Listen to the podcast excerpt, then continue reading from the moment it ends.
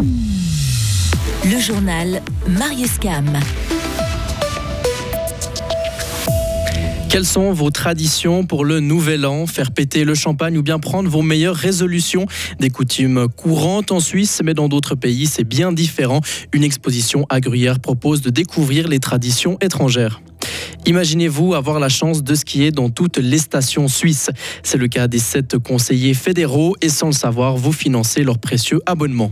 On reste en ski alpin. Marco Odermatt a de nouveau livré la marchandise aujourd'hui en Super G.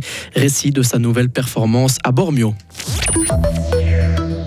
Il ne reste plus que quelques heures à l'année 2023. L'occasion, si vous avez terminé vos préparatifs pour le soir du 31, d'en apprendre un peu plus sur la fête du Nouvel An. Une exposition au château de Gruyère raconte les origines de cette célébration et les différentes traditions qui y sont associées en Suisse et ailleurs dans le monde. Des rituels comme les quarts de vœux ou celui d'avaler 12 raisins pour les 12 coups de midi le 1er janvier en Espagne. Elise Meyer est commissaire de l'exposition toutes ces traditions, elles ont toutes pour vocation plutôt de laisser le mauvais à l'année précédente et de partir sur, euh, sur le bon pour l'année à venir. Ça ressemble un petit peu à notre rababou à Fribourg aussi, hein. brûler le rababou, brûler tout ce que, l'hiver, tout ce que l'année précédente a fait de mauvais. C'est ces rites qu'on présente ici dans des images d'archives. Finalement, c'est des images qui sont aussi d'actualité parce que tous les rites ont perduré et perdurent encore. Les portes de l'exposition Promesses de l'an nouveau sont encore ouvertes jusqu'au 14 janvier au château de Gruyère. Attention si vous avez acheté du roast beef pour le nouvel an à la COP. L'enseigne rappelle plusieurs produits à base de roast beef susceptibles de contenir, des listeria. Ils ne doivent pas être consommés. Ce rappel concerne les produits vendus entre le 21 décembre et le 28 dans les points COP, COP City et COP.ch et qui portent une date de durabilité minimale entre le 1er janvier et le 5 janvier. La marchandise peut être amenée dans n'importe quel point de vente où elle sera remboursée un Magic Pass pour toute la Suisse. Les conseillers fédéraux skieront cet hiver avec leur sésame grâce à nos impôts. Ce ne sont plus les remontées mécaniques qui paieront l'abonnement, mais bien la Confédération. Le prix, 4324 francs x 8 pour les, 8 pour les 7 mages et le chancelier fédéral. Une manière pour les politiciens de s'éviter une poursuite pénale pour acceptation d'un avantage, tout en, tout en continuant de profiter des pistes de ski. Et on reste en ski avec Marco Odermatt qui a survolé cet après-midi le Super G de Bormio. Le skieur nidwaldien s'est imposé dans la station italienne. Léo Martinetti, nous avons eu le droit à une nouvelle démonstration. Marco Odermatt a passé la ligne d'arrivée avec près d'une seconde d'avance sur son dauphin, l'Autrichien Raphaël Hazer. Cela en dit long sur la performance du nidwaldien. Jamais il n'a semblé être en difficulté. Marco Odermatt a fait la différence en toute fin de course, contrairement au Norvégien Alexander Hamod Kilde, troisième qui a craqué dans la partie finale. Avec cette victoire, le double vainqueur du général de la Coupe du Monde confirme son excellent début de saison.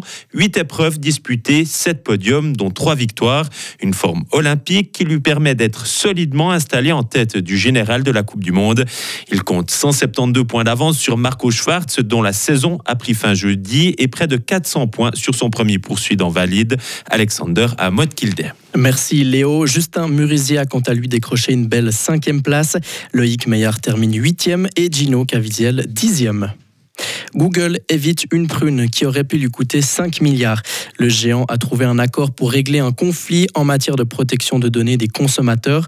En effet, les plaignants estiment avoir été abusés par Google car ils auraient été tracés en visitant certaines plateformes en mode navigation privée, une atteinte à leur vie privée selon les avocats des utilisateurs. L'accord doit maintenant être présenté officiellement au tribunal le 24 février 2024. Jacques Delors aura le droit à une cérémonie d'hommage national aux invalides. L'ancien président, président de la Commission européenne est décédé mercredi à 98 ans.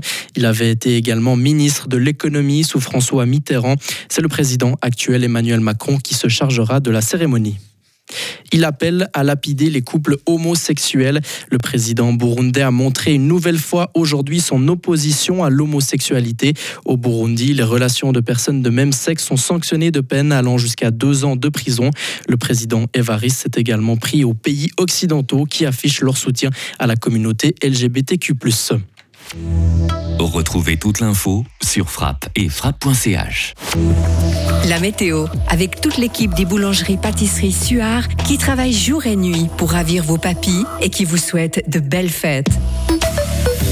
Le temps sera plutôt bien ensoleillé et doux pour ce samedi, température de 8 à 9 degrés.